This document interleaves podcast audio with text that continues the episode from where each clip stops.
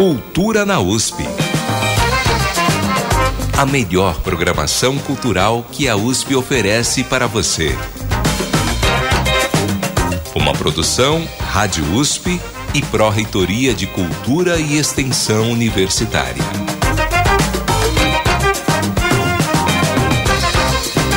Boa tarde, começando agora uma edição inédita e ao vivo do programa Cultura na USP.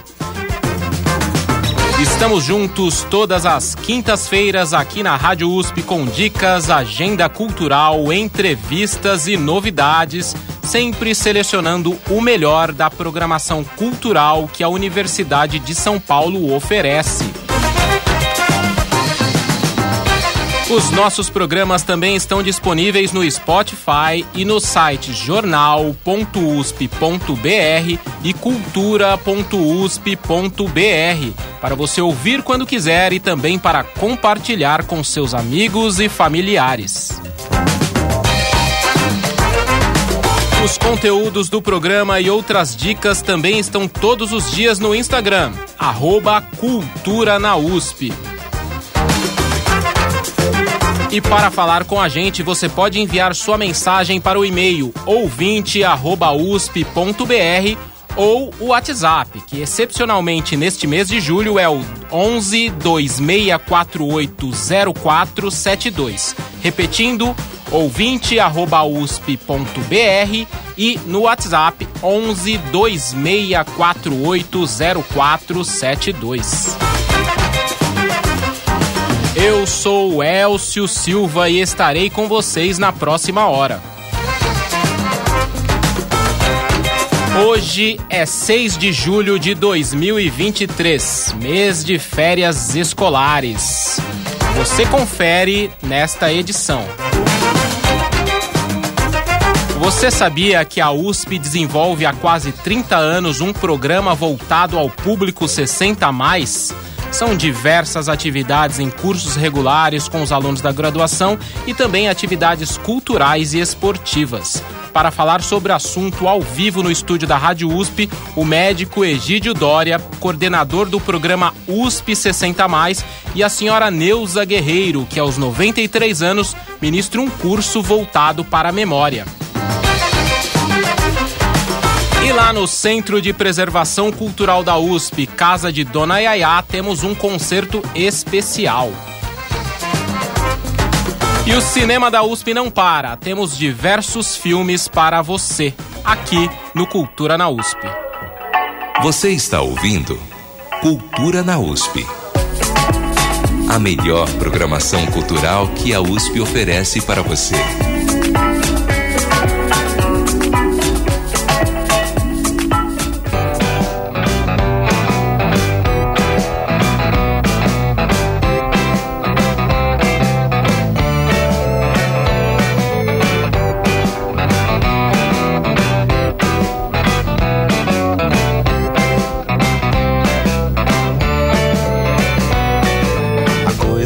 Mais moderna que existe nessa vida é envelhecer.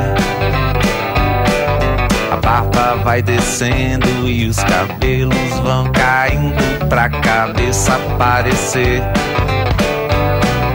Os filhos vão crescendo e o tempo vai dizendo que agora é pra valer. Os outros vão morrendo e a gente aprendendo a esquecer.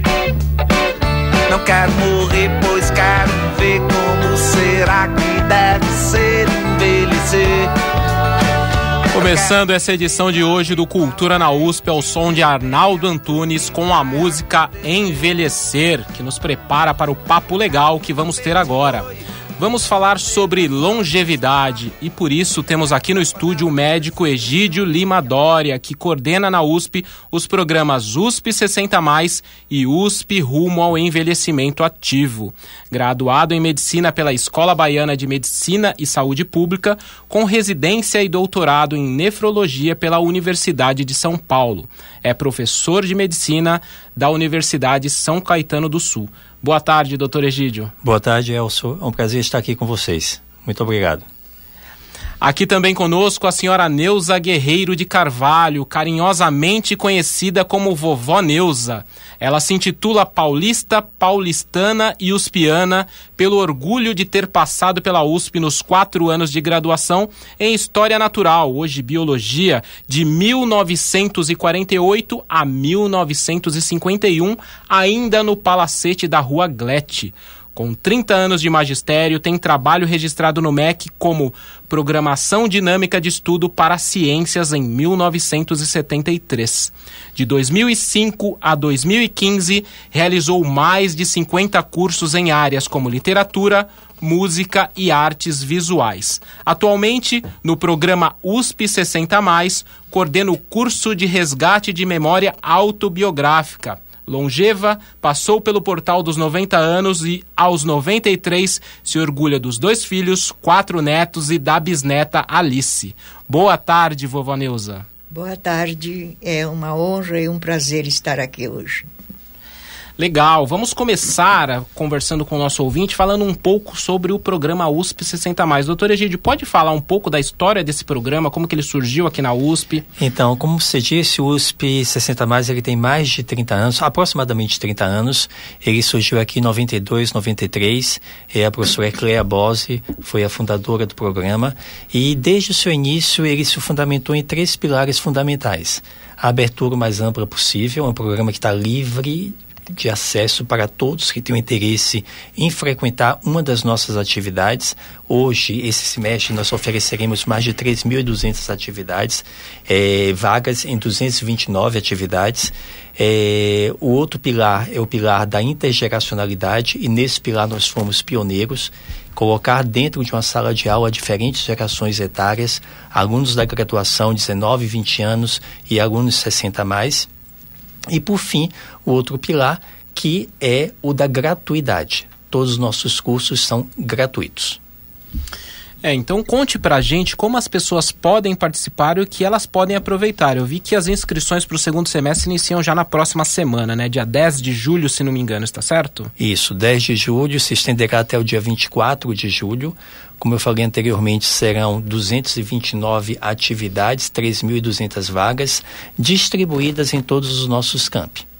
Então a pessoa pode acessar a nossa página na internet, é super amigável de transitar na página, ela vai clicar o campus que ela prefere. Na, ao clicar o campus, aparecem todas as atividades daquele campus. Ela vai clicar diretamente na atividade que ela tem interesse e vai ser guiada para a sua inscrição.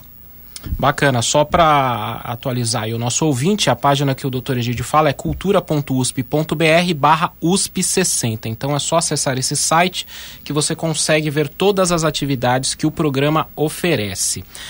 Dona Neuza Guerreiro, você participa do programa USP 60 Mais há quanto tempo?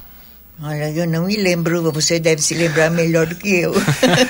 Desde 2008. Desde... Ela começou a oferecer as atividades dela, foi... Ela me procurou no hospital da, do universitário, estava no grupo de prevenção de quedas, e ela veio com a proposta de fazer a atividade do resgate da memória autobiográfica, que é uma atividade muito bonita porque ao longo de capítulos, ela vai falar melhor, você tem um resgate da sua história de vida. Então conte pra gente, é, dona Neuza. Tem para chegar lá porque é, eu eu não, não tinha o status de ex-aluna da USP. É, por incrível que pareça, eu não tinha um número USP, porque cada vez que eu chegava a querer esse número USP, me diziam: olha, nós só temos coisas digitadas e digitalizadas a partir de 76. Bom, e o resto que está para trás morreu? Eu levei uns três anos e tenho até um texto escrito no meu blog dizendo isso, vencendo a burocracia. Mas eu consegui chegar lá e chegar com o que eu queria fazer alguma coisa por ser aluna, ex-aluna da USP. Senão eu não tenho qualificação. Eu chego como como. Para me dizer ex-aluna da USP, eu precisei batalhar, apesar de ser e ter o direito disso. Tem o curso, o texto inteiro explicado no blog. Ah, bacana. E a primeira atividade que você fez no, no programa USP 60 Mais, porque você ministra esse curso atualmente, mas você procurou por qual motivo? Eu sempre quis e sempre tive muito, muita vontade de retribuir para a USP tudo que eu recebi dela. Mas pelo fato de não ter a, o status de ex-aluna, eu nunca pude fazer isso. Então, o que eu muito quis e o que eu estou podendo fazer agora é retribuir tudo que eu recebi da USP nos quatro anos de graduação. Eu não fiz nem mestrado, naquele meu tempo nem tinha mestrado, mas não fiz doutorado também, porque não tenho perfil eh, de, de acadêmica. Mas eu consegui, depois dos três anos de bacharelato, fazer licenciatura. E licenciatura me dava a, a opção de fazer o que eu, eu acho que está é, escrito no meu DNA, que é ensinar. E eu peguei o caminho que eu queria, é lecionar. E a licenciatura me providencia esse status. Bacana. Doutor Egídio, Envelhecimento ativo é um tema muito importante e que você trabalha há um bom tempo aqui na Universidade de São Paulo, no Hospital Universitário, né? É, qual é a importância de envelhecer ativamente? A importância nós estamos vendo do ponto de vista demográfico, né? Nós sabemos hoje em dia que no Brasil existe mais de 33 milhões de pessoas 60 a mais, mais de 15% da nossa população. A expectativa é que em 2050 isso dobrará ou seja, nós teremos mais de 66 milhões de pessoas acima de 60 anos. Nós tivemos um grande ganho de longevidade, de expectativa de vida nas últimas décadas. Se nós pegarmos a expectativa de vida em 1940, era em torno de 47 anos. Hoje, em 2023, está por volta de 78 anos aqui no Brasil.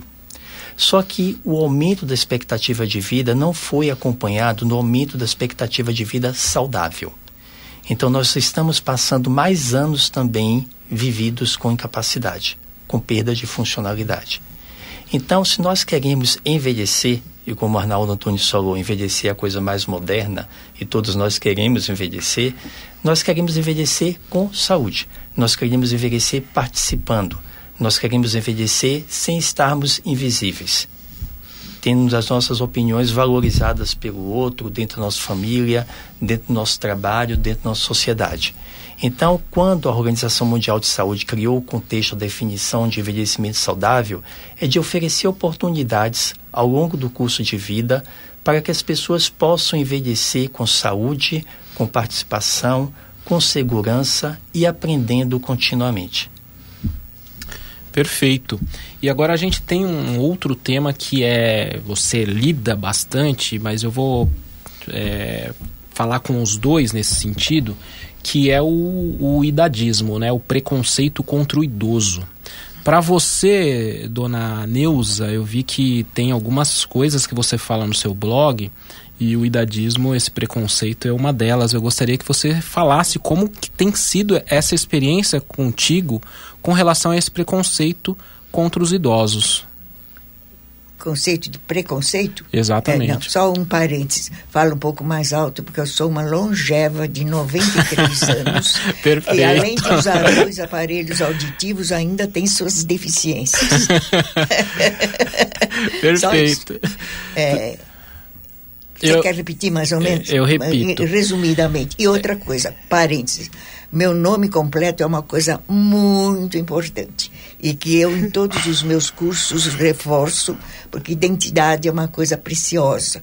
Então, eu fui Neuza Guerreiro antes, quando eu nasci, até que eu adotei o, por casamento o Carvalho. Então, hoje eu sou Neuza Guerreiro de Carvalho. Neuza com Z, Oh, isso tudo perfeito. é precioso. E eu digo isso para toda, todas as pessoas.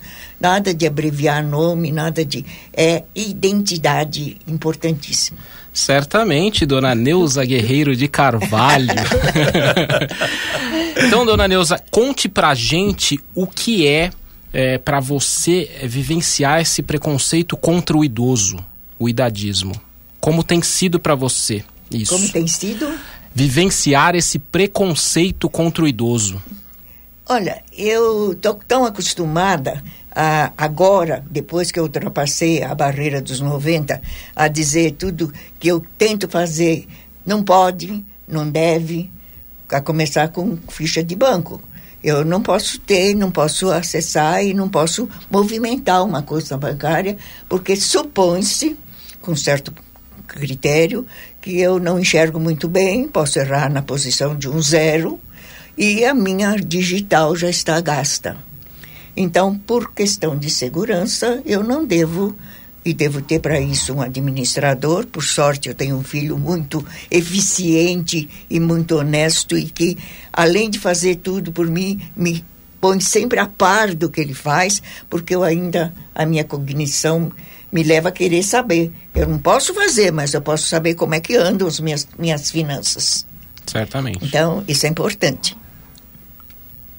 E você, doutor Egídio, conte pra gente o que é esse preconceito contra o idoso. Então, ele é considerado o mais universal e um dos mais deletérios dos preconceitos, Elcio. O mais universal porque, do ponto de vista de prevalência, ele afeta cerca de 80 a 90% da população. Independentemente da sua cor, do seu gênero, da sua orientação sexual, da sua classe socioeconômica, você será vítima desse preconceito. Com os participantes do programa USP Rumo ao Envelhecimento Ativo, foram mais de 900 pessoas ouvidas, eh, nós questionamos se eles já tinham presenciado o preconceito ao longo da sua vida. E são pessoas que variam de 20 até os 70 anos. E 89% deles já tinham presenciado esse preconceito. E 60% deles já tinham feito esse preconceito, alguma atitude contra uma pessoa mais velha, ou um pensamento contra uma pessoa mais velha. E os locais mais frequentes condizentes com a literatura ocorrem no trabalho e dentro da sua própria família. Então, esse foi um conceito estabelecido por um geriatra norte-americano chamado Robert Butler em 69, que é o ato de você criar estereótipos e discriminar uma pessoa pelo fato dela parecer mais velha ou ser mais velha. Esses estereótipos podem ser positivos e negativos, e esse preconceito se expressa em três grandes níveis: o nível pessoal, interpessoal, como eu vejo o envelhecimento, o meu próprio envelhecimento, o que é que isso suscita em mim do ponto de vista de emoção, sentimento, como eu vejo o envelhecimento no outro. Do ponto de vista meso, que a gente chama, que é o ponto de vista da comunidade, da família, então as redes sociais é, elas representam um veículo muito grande de disseminação do preconceito etário. E, por fim, do ponto de vista institucional, porque é um preconceito que está enraizado em nossa sociedade. Ele está estruturado em nossa sociedade. Só para você ter uma ideia, duas das principais instituições, eu já falei uma que é o trabalho, mas a outra é o próprio sistema de saúde. Então, no sistema de saúde, existem várias pesquisas que mostram que um dos principais fatores que as pessoas se sentem vítimas de preconceito dentro desse sistema de saúde é a idade. E eu acho que você tocou num ponto muito importante quando você fala da saúde, até para definir quem é o paciente que vai ser atendido, existe esse tipo de preconceito no sistema de saúde? Existe, porque se chega no consultório uma pessoa mais velha, imagine Neuza, às vezes ela chega no consultório, é uma pessoa completamente ciente do que ela sente dos problemas que ela está passando e chega com uma pessoa mais nova, muito provavelmente o profissional de saúde vai se dirigir à pessoa mais nova. E a Neuza vai ocupar um espaço invisível. Então, essa prática, ela precisa ser terminada. Não dá para ter isso. Entendeu? Se a pessoa ela consegue expressar o que ela está sentindo, ela consegue expressar as suas necessidades, ela tem que ser ouvida. E isso a nível de um atendimento. Mas se a gente pega, por exemplo, do ponto de vista de pesquisa, a maior parte das pesquisas científicas exclui pessoas mais velhas. Então, quando a gente pega nos consensos nos, é, que te orientam a como você deve tratar determinada patologia, muitas vezes aquela pessoa mais velha não está contemplada naquele consenso. A gente não sabe efetivamente se aquela medicação vai ter um efeito que teria na população mais jovem. Você acaba extrapolando os resultados para essa população mais velha. Então a pessoa mais velha não é representada do ponto de vista dentro do sistema de saúde, nos protocolos de pesquisa, ela não é representada dentro do sistema de saúde ou vista dentro do sistema de saúde, no sistema que deve ser acolhedor e amigo para ela. como aquele profissional de saúde deve se dirigir àquela pessoa mais velha. Então, muitas vezes, o linguajar adotado é um linguajar que não é adequado, a gente chama de um linguajar patronizador, infantilizador, porque ele já parte do pressuposto que aquela pessoa é incompetente, por ser mais velha. Então, ela não terá capacidade de entender uma frase mais complexa, um vocabulário mais complexo. Então ela começa a falar com aquela pessoa da mesma forma como ela fala com a criança de 3, 4 anos. A entonação diminutiva, as pausas. E isso reduz a autoestima daquela pessoa que está sendo vítima desse tipo de discurso. Isso faz com que aquela pessoa se isole mais. Então são vários aspectos negativos que decorrem, eu citei somente muito pouco, da, do idadismo. Por isso que é considerado um dos mais prejudiciais dos preconceitos. Certo. Dona Neuza, Resgate de Memória Autobiográfica. Este é o curso que você ministra no programa USP 60 Mais. Como tem sido essa experiência realizada há mais de 15 anos? Olha, eu faço esse trabalho que não é nem mais projeto. Projeto é quando a gente está fazendo e não sabe se vai dar certo como tem dado muito certo, eu faço isso em outras instituições desde 2004, mais ou menos. E vou acrescentando o que vem vindo de novo. E a, da USP 60 mais, bom, eu tenho algumas considerações anteriores a isso. Por exemplo, na minha, pela minha experiência, eu colocaria, vamos dizer assim, não 60 mais, mas 70 ou até 80 mais. Porque essa divisão até os 60 mais foi uma coisa um pouco para trás. Os, uh, os 50, 60, hoje em dia são já tem uma, uma formação, já tem conhecimento, já conhece coisas da atualidade muito mais. Então, já está um pouco defasado isso eu começaria com o grupo 70 mais e até às vezes 80 mais.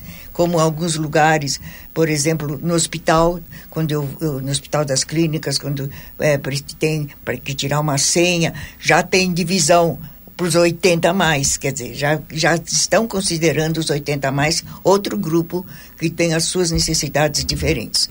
Então, 60 mais já é um grupo que deve faz é, é, para os 50 junto. Os 50 faz tudo que os 60 faz. Então, essa divasagem de grupo já é uma coisa que precisa ser pensada para estabelecer os critérios certinhos. Chega e não é, não vai para o saco dos 60 mais. Vai para o seu lugar de 70 ou de 80 mais. E como tem sido a recepção dos seus alunos neste curso? Olha, é, todo mundo, é, de uma maneira ou de outra, tem um projeto inconsciente de escrever sua história de vida.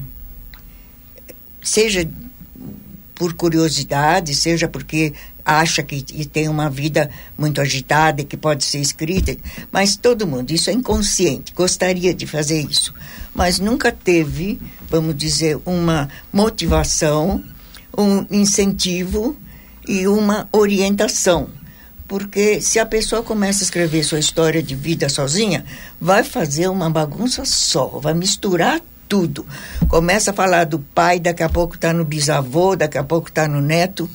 E o importante numa história de vida é saber focar nas várias fases da vida. E essa orientação é que é a mais importante. Então, começa com, por exemplo, o primeiro item será a família que eu recebi. Então, ele começa a falar dos seus bisavós, se ele teve oportunidade de conhecer.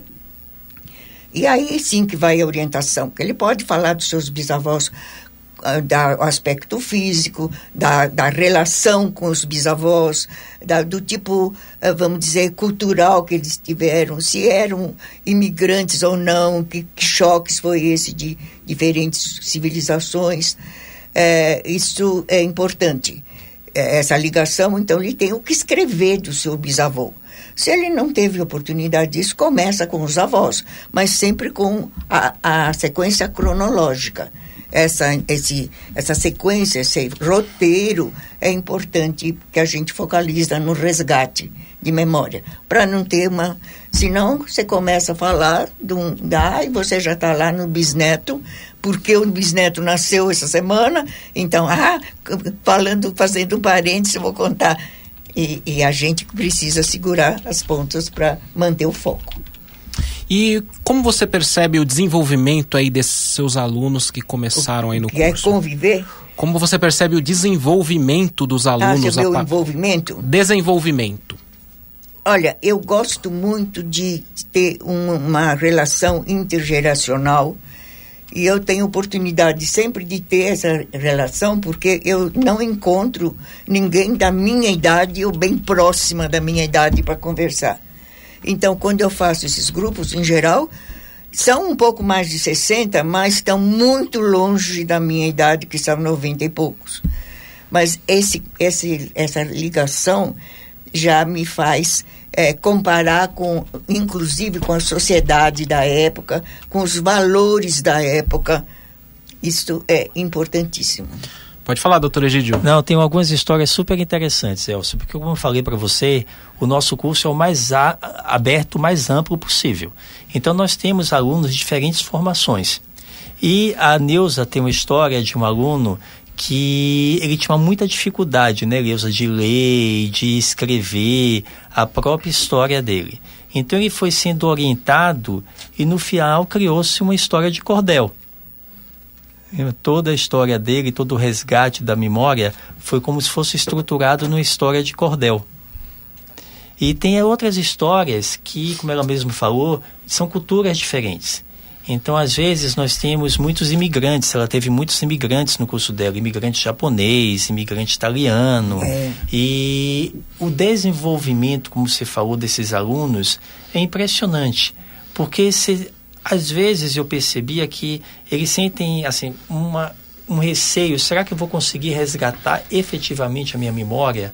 Eu pouco me lembro do meu avô, pouco me lembro da minha avó, mas de repente vai pegando uma foto, vai pegando um texto, uma carta, e a memória vai voltando. Sim, vai. E aí você vai construindo. Então esse processo é muito bonito. e o produto final é lindo. Nós fizemos uma exposição lá no Hospital Universitário com vários cadernos Ai. dos alunos que participaram. Não fizemos mais E isso, era, era presencial. super bonito, porque cada um tem a sua particularidade. Cada um usa a memória dentro daquele capítulo de uma forma diferente. Então, um ilustra mais, traz mais fotos, outro traz mais textos. Então, fica muito bonito, fica muito assim emocionante de se ver o produto final. Agora- Eu recebia tarefas, às vezes, eh, escritas manualmente, eh, sem pontos, sem vírgulas, sem divisão de parágrafo, eh, nada, um amontoado de coisas escritas. Eh, teve uma que eu escrevi a história inteira, eu levei uns três meses para colocar o que ela escreveu e me entregou como tarefa, é, por causa dessa mistura de coisas.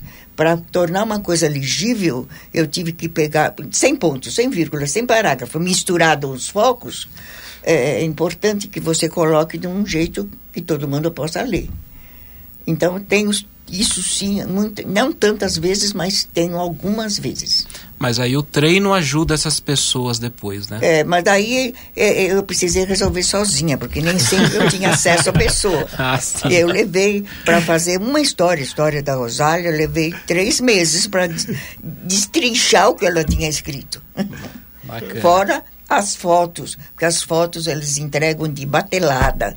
E eu tenho que digitalizar as fotos para poder depois incluir na história de vida. Então, é uma coisinha meio trabalhosa, mas o resultado vale a pena. Ah, com certeza.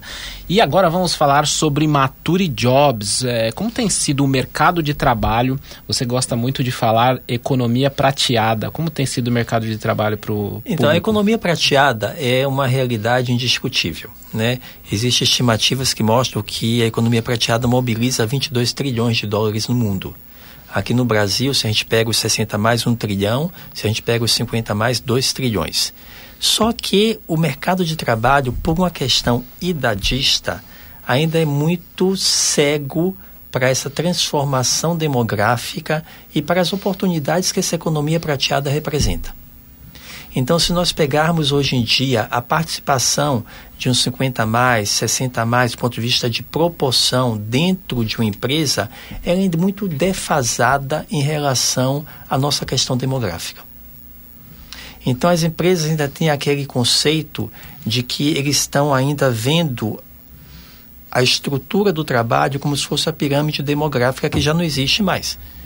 Porque hoje em dia está cada vez mais difícil de ter jovens e está cada dia mais fácil ter pessoas mais velhas. Então, o ideal que se preconiza, isso porque tem uma série de, de estudos que mostram diversos aspectos positivos, é a questão da intergeracionalidade dentro do mercado de trabalho. É o mais velho mentorando o mais jovem, o mais jovem mentorando o mais velho, porque cada uma tem suas particularidades específicas. Então, o mais jovem pode ensinar o mais velho, vamos fazer no chavão mais clássico, que é na questão da tecnologia, que pode não ser o real. A Neuza me ensina mais tecnologia, provavelmente, do que eu poderia ensinar ela. Eu sou muito mais novo do que ela, entendeu? Mas você tem um contexto de que também aquele velho pode, obviamente, orientar aquele mais jovem numa particularidade, numa experiência que ele adquiriu e ele fortaleceu e aprimorou ao longo de décadas. Então, hoje em dia, o mercado, as iniciativas do mercado de trabalho para essa população, 50 mais, 60 mais, quando a gente fala de economia prateada, a gente coloca 50 mais, são ainda muito pouco incipientes, muito pouco efetivas. Entendeu? É menos do que 3%, menos do que 1%. Quando a gente aumenta percentualmente 0,2%, 0,3%, a gente já festeja. Né? Mas isso ainda é muito pouco perante o potencial dessa população. E falando nesse mercado, a gente chega num encontro geracional que o programa USP 60 Mais também promove. Uhum. Como é esse encontro geracional e a importância dele para o público acima dos 60 anos? É fantástico, Elcio, porque às vezes as pessoas chegam meio com o pé atrás, de que achando que não vai conseguir interagir, ou mais jovem achando que não vai ter com que conversar com aquele mais velho. E o que a gente tem nas experiências das universidades abertas à terceira idade que pautam na intergeracionalidade, uma delas é a USP 60 mais, como eu falei anteriormente, nós somos pioneiros, é que os, os, os benefícios são mútuos, tanto para o mais jovem quanto para o mais velho. Os dois são beneficiados dessa, dessa relação. É óbvio que para uma relação intergeracional atingir toda a sua potencialidade, não é somente misturar pessoas de diferentes idades dentro de um ambiente comum. Não é isso. Entendeu? Você tem que ter regras estabelecidas, você tem que colocar as duas pessoas no mesmo nível de importância. Uma não pode se, se achar superior à outra, achar que isso vai subjugar a outra. Então você tem que ter todo um conjunto de regras que potencializem essa relação geracional. E quando você tem isso, você consegue ter resultados que são muito positivos, do ponto de vista de produção, do ponto de vista de retenção no mercado de trabalho. Hoje em dia, gerações é, milênio, a geração Z, elas se caracterizam por ficar muito pouco tempo dentro de um mesmo ambiente de trabalho. Isso é a característica da minha geração, X, da geração anterior, Baby Boomer mas não dessas duas últimas gerações. E esse contexto, esse convívio intergeracional faz com que aquela pessoa ela adquira uma adesão maior àquele ambiente que ela está. Obviamente, isso é benéfico para ela, né, partindo desse pressuposto. Mas existe um aumento da produtividade, existe um aumento da adesão, existe um aumento da resolução de problemas que muitas vezes o mais velho, por já ter passado por uma série de experiências, ele tem essa capacidade resolutiva mais depurada, mais afinada. A experiência traz isso. Então, um relacionamento intergeracional que seja bem coordenado só traz benefícios. Certamente. E, dona Neuza, a senhora é muito antenada nas tecnologias. Como surgiu isso, essa necessidade? Porque eu li no seu blog, eu também leio o seu blog de vez em quando, eu dou uma olhada lá. E, e em 1997 eu vi que você sentiu a necessidade de poder conversar com seus netos e saber exatamente o que eles estavam fazendo.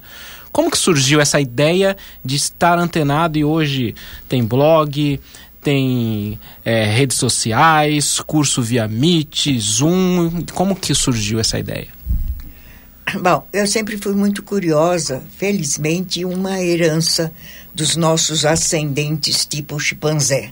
Um chimpanzé sempre é visto curioso, procurando alguma coisa. Eu herdei essa fase do DNA.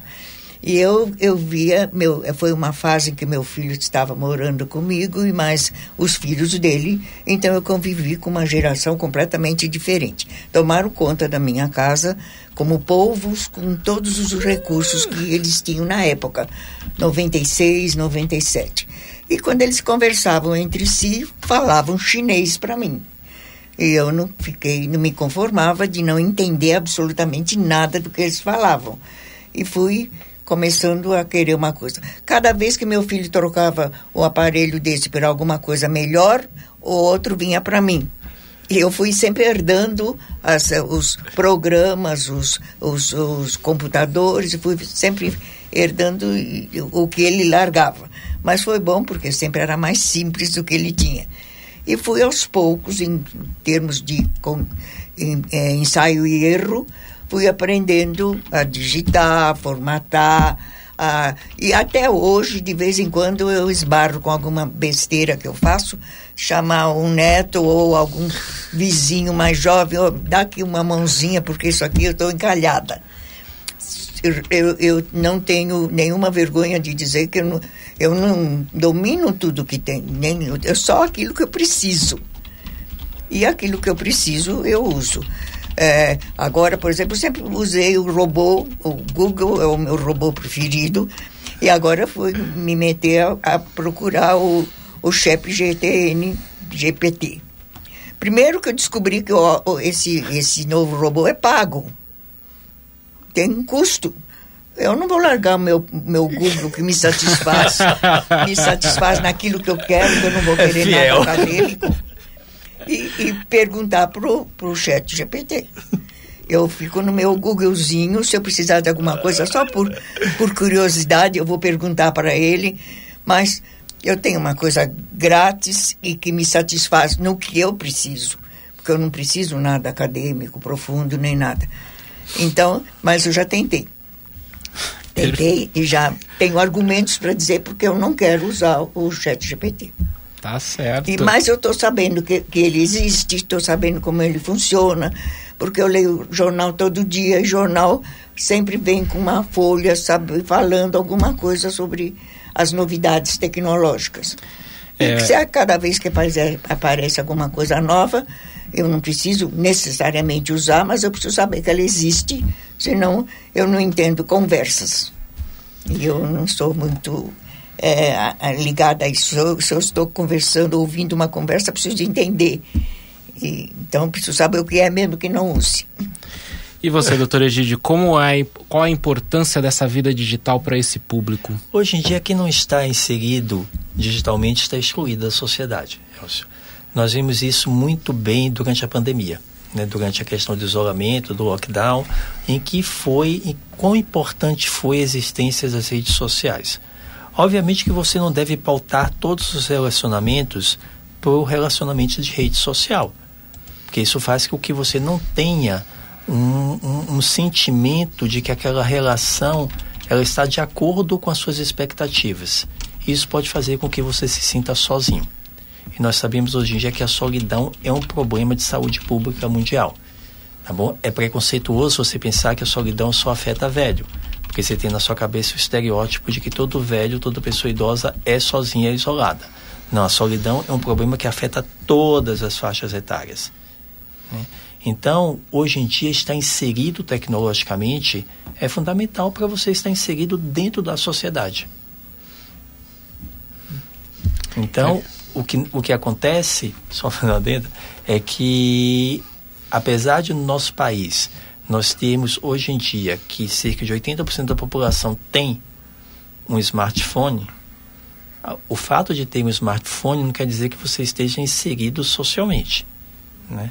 Existe uma parcela considerável da população que, por não ter competência tecnológica mínima, que por não confiar na tecnologia, que não está letrado digitalmente, que não está inserido digitalmente. E, consequentemente, o risco de estar isolado é muito maior.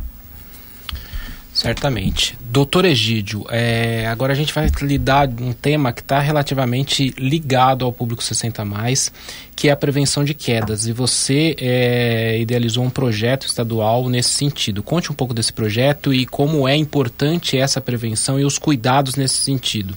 E aí depois eu vou conversar com a dona Neuza, porque ela também tem algumas histórias no blog que falam exatamente sobre isso.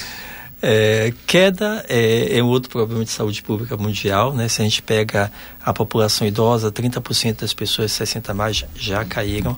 Se a gente pega acima dos 80 anos, mais de 50% já caiu. Ou seja, é um problema que se torna frequente cada vez mais frequente à medida que você envelhece.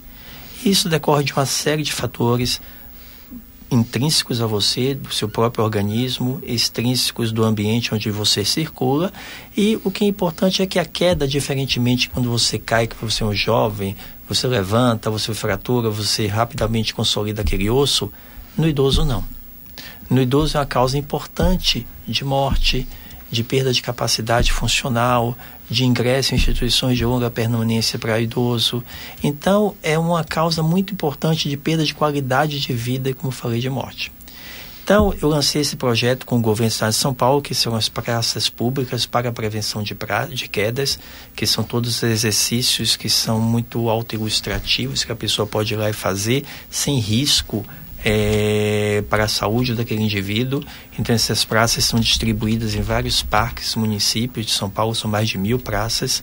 E nós montamos também um grupo de abordagem multidisciplinar para a prevenção de quedas dentro do hospital universitário, em que a pessoa que já tem apresentado, ou seja, 60 mais, um episódio de queda, ela passa por avaliação por diferentes profissionais que identificarão esses fatores de risco e tentarão fazer com que, ao abordar esses fatores, você consiga diminuir o seu risco de ter uma queda subsequente. Dona Neuza, no seu blog eu li o seguinte: O que acontece com a visão logo nos primeiros tempos dessa fase da vida é não percepção de relevos e não saber disso e tomar o cuidado necessário é causa de muitas quedas. Sim. Conte pra gente um pouco da sua experiência com isso. Quando se fala em queda, a primeira coisa que tem que se falar é não assustar, olha, é fácil você cair. Não, primeira coisa é saber, você já tem noção do que é um relevo, qualquer coisa assim, especificar muito bem a condição de que com o aumento de idade a percepção do relevo vai diminuindo e chamar muito atenção para essa percepção para que o, o idoso não caia.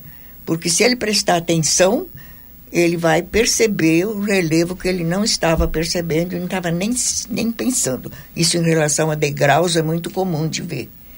É, quando você olha, não, você tem impressão de uma descida apenas, porque não vê detalhe do degrau e não, vê, não tem essa percepção do relevo.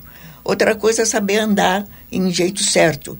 Sempre, isso é difícil encontrar alguém que ande certo na vida. Primeiro o calcanhar, depois a ponta do pé. Primeiro o calcanhar, depois a ponta do pé. Porque quando você apoia no calcanhar, se você vai cair, a ponta do pé já te segura metade da queda. Então, prestando atenção, já que eu sou velha e tenho que andar na rua, então que eu ande tomando os cuidados necessários para isso. Então, percepção de relevo. Outra coisa é percepção de claridade. A, a, a passagem de escuro para claro é muito mais lenta num idoso do que num jovem. Então, tem que saber sobre isso para ter paciência, para esperar a, a, a, vista se acomodar para fazer qualquer outra atividade no claro, passando no escuro. Todas essas coisas precisam. São coisinhas miúdas que são importantes para chamar a atenção do, do jovem, do, do idoso. Doutor Egídio, além de, desses cuidados que a, a dona Neuza cita, é, a gente vê que nessa faixa etária problemas como osteoporose, osteopenia aumentam muito. Qual é, é uma recomendação médica para esse tipo de problema, para as pessoas é, se cuidarem nesse sentido, né? É, a, uma dieta adequada, a prática de exercício físico regular. Né?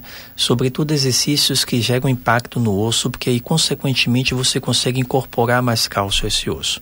Né? Fazer um rastreamento adequado da doença quando indicado e aí iniciar um tratamento precoce. O que a gente sabe é que a osteoporose ela favorece a queda, mas o tratamento da osteoporose não necessariamente evita a queda. Né? Então nós temos a noção que além de você ter como fator de risco osteoporose na queda, você tem a possibilidade de, ao cair, você ter um osso mais fragilizado, mais frágil, ter uma fratura associada a essa queda. E, consequentemente, uma complicação muito pior. Né? São diversos fatores. Né?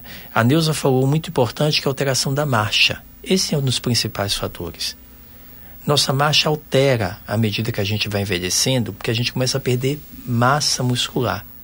Então a gente já não eleva tanto a perna como a gente elevava. E aí fica mais frequente da gente tropeçar nesses relevos que ela mesma falou.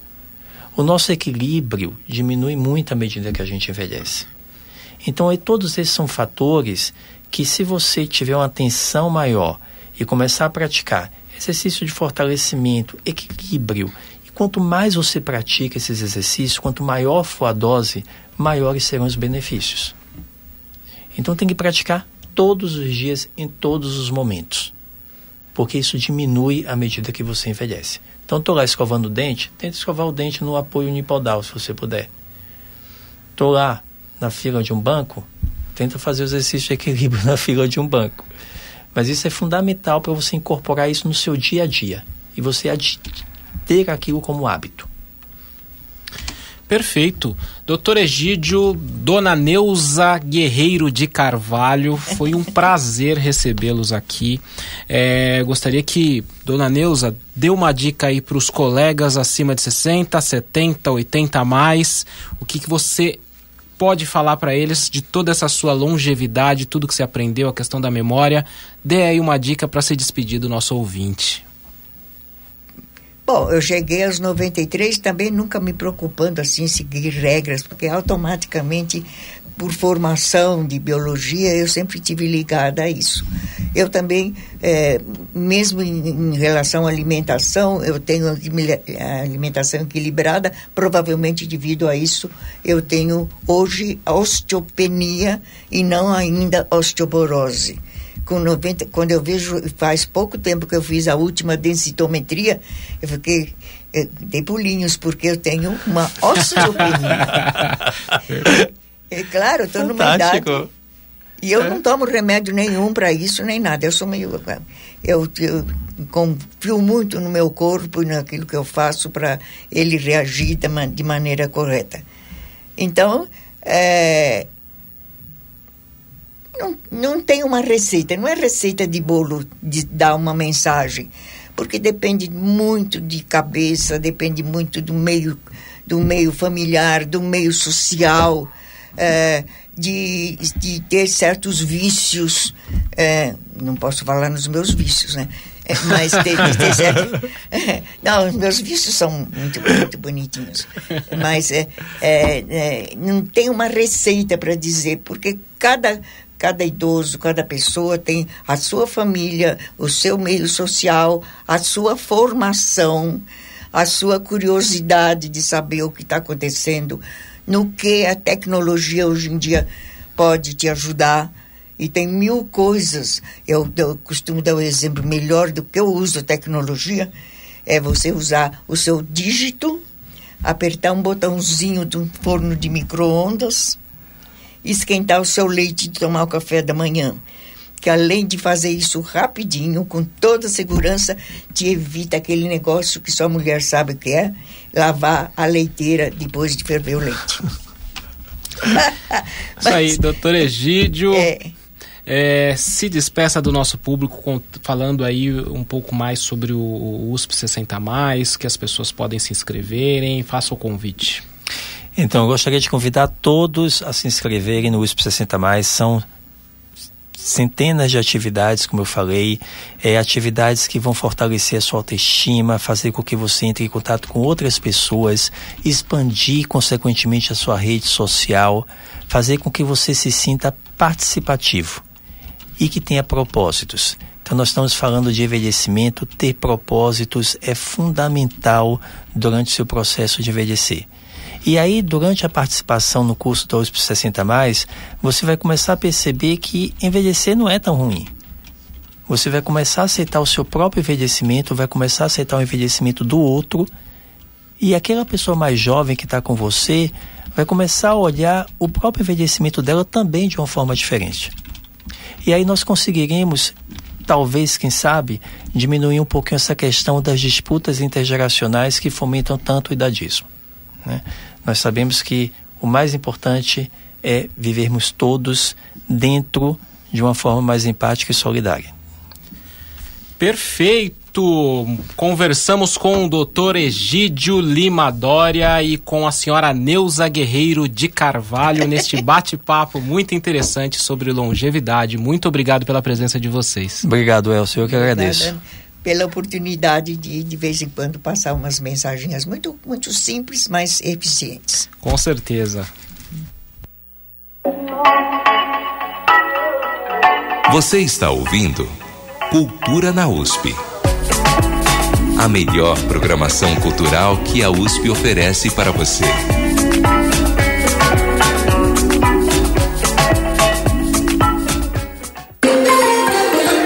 Agenda Cultural. Vamos agora ao Cinema da USP falar com Fábio Rubira, que nos traz as novidades da mostra Olhos sobre Tela. Boa tarde, Fábio. Sinuspe. Olá, Elcio e ouvintes, boa tarde. Passando para lembrar que o Sinusp tem uma programação diária com duas sessões grátis de filmes que são exibidos durante a semana no Centro Cultural Camargo Guarnieri, aqui na cidade universitária, e aos sábados e domingos no Centro Maria Antônia, na região central da capital, perto das estações Higienópolis Mackenzie e Santa Cecília do metrô. Em cartaz neste mês de férias de julho, a mostra Olhos sobre Tela, com uma seleção especial sobre arte, com filmes inspirados por ela ou com enredos sobre grandes pintores da história e suas famosas obras. Nesta quinta-feira, logo mais às quatro da tarde, aqui no campus Butantã da USP, a exibição será de Caravaggio, filme britânico de 1986 sobre as memórias do consagrado pintor italiano. And, Michele, I must advise you that these slanders against my personal life must stop. Uh, that, of course, is heresy. Na sessão das sete da noite serão dois filmes, começando pelo francês As Duas Faces da Felicidade, sobre um jovem pai que trai a esposa com uma mulher sedutora que trabalha nos Correios. Qu'est-ce que je vais faire de ma gamelle alors Je peux la donner au lion en passant par le zoo Ou aux ours C'est du miel qu'elle vous prépare, votre femme Oui, on peut dire ça comme ça, oui. Elle cuisine bien et elle est gentille. Ah, je boirais bien un autre café. Garçon, Garçon, deux cafés. A dobradinha continua com outra produção francesa, Um Dia no Campo, de 1946, do cineasta Jean Renoir, filho do famoso pintor impressionista. Na sessão de amanhã, sexta, às quatro da tarde, na nova sala do Camargo Guarnieri, mais duas produções sobre arte. Com Amor Van Gogh e o curta de Dante Quartet, com uma ilustração experimental e hipnótica inspirada na Divina Comédia. so what brings you to there? I want to do something for Vincent. You're not going to stir things up again, are you? You've had quite enough weeping over that nutcase.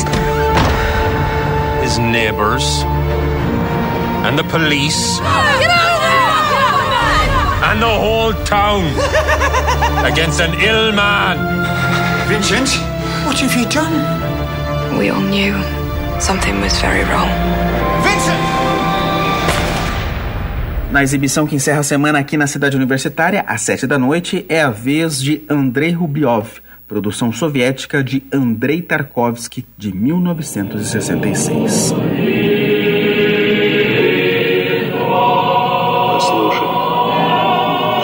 такое делается? За грехи наши и зло человеческий облик приняло. Бог-то простит, только ты себе не прощай. No Centro Maria Antônia, na sessão de sábado, às quatro da tarde, destaque para o retrato de Jane, sobre um artista talentoso, mas com dificuldades para vender seus quadros em uma Nova York na era da depressão. Em seguida, às seis da tarde, é a vez do nacional Filme de Amor de Júlio Bressani, inspirado no mito grego das Três Graças, a partir de um encontro de três amigos cariocas. Bom pai bom amigo dos seus amigos. Mas você sabe o que é um homem infernal? Ele é infernal. O diabo? Sabe o que ele faz comigo? Ele hipnotiza-me. Meu Deus. Hipnotiza-me. Neste domingo, para quem quiser pegar umas sessões grátis de cinema sobre artes, as exibições são de Paixão, produção da França e da Suíça sobre os antigos mestres da pintura, às quatro da tarde, seguida de Barry Lyndon, às seis da tarde, no Sinusp do Maria Antônia, famoso filme de Stanley Kubrick, inspirado nas obras de Nobres e Pobres, para contar a história de um homem que escala as classes sociais britânicas no século XVI. Well then, there's nothing else for it. God bless you, my boy. This isn't one of my pistols.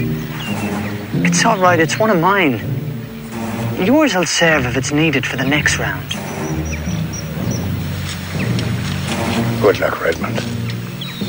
A mostra Óleo sobre Tela ainda continua durante toda a semana que vem, até 16 de julho, com essas sessões de áreas variadas. A programação completa pode ser conferida em www.usp.br Sinusp. Fábio Rubira para o Cultura na USP. Sinusp. Obrigado, Fábio. Lembro aos ouvintes que o Sinusp é aberto a toda a população. Vem assistir.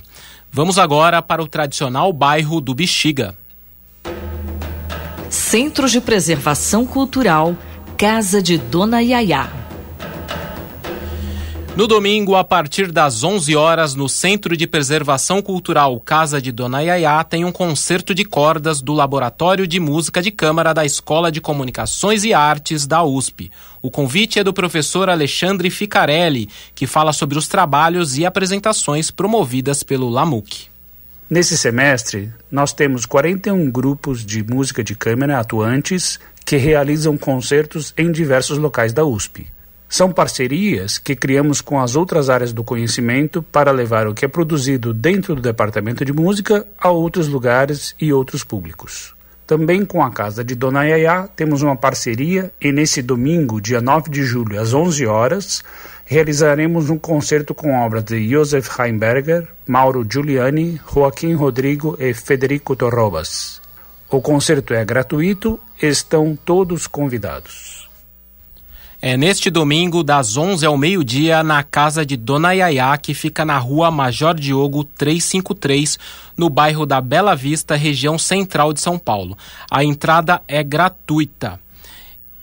E eu não poderia deixar de prestar uma homenagem a essa importante figura do teatro brasileiro que é José Celso Martinez Correia, que morreu hoje aos 86 anos.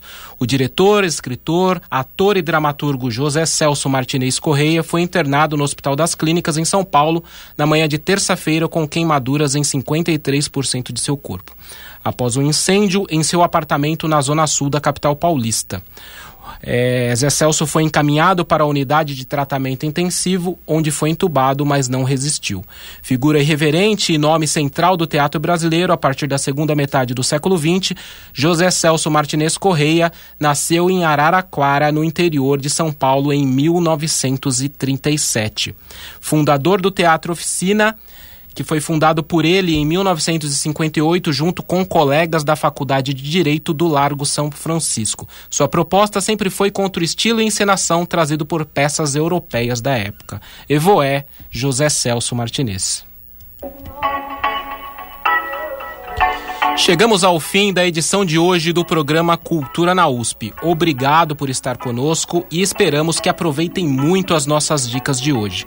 Se você perdeu alguma informação, essas e outras notícias estão disponíveis em cultura.usp.br e no Instagram, arroba Cultura na USP. Lembrando que todos os programas também estão disponíveis no Spotify para você ouvir quando quiser e, e compartilhar com os amigos e familiares. O Cultura na USP de hoje foi apresentado por mim, Elcio Silva, com trabalhos técnicos de Benê Ribeiro e produção e reportagens de Michel Sitnik e Fábio Rubira. Nos encontramos novamente ao vivo na próxima quinta-feira com mais novidades ao meio-dia aqui na Rádio USP. Cultura na USP. A melhor programação cultural que a USP oferece para você.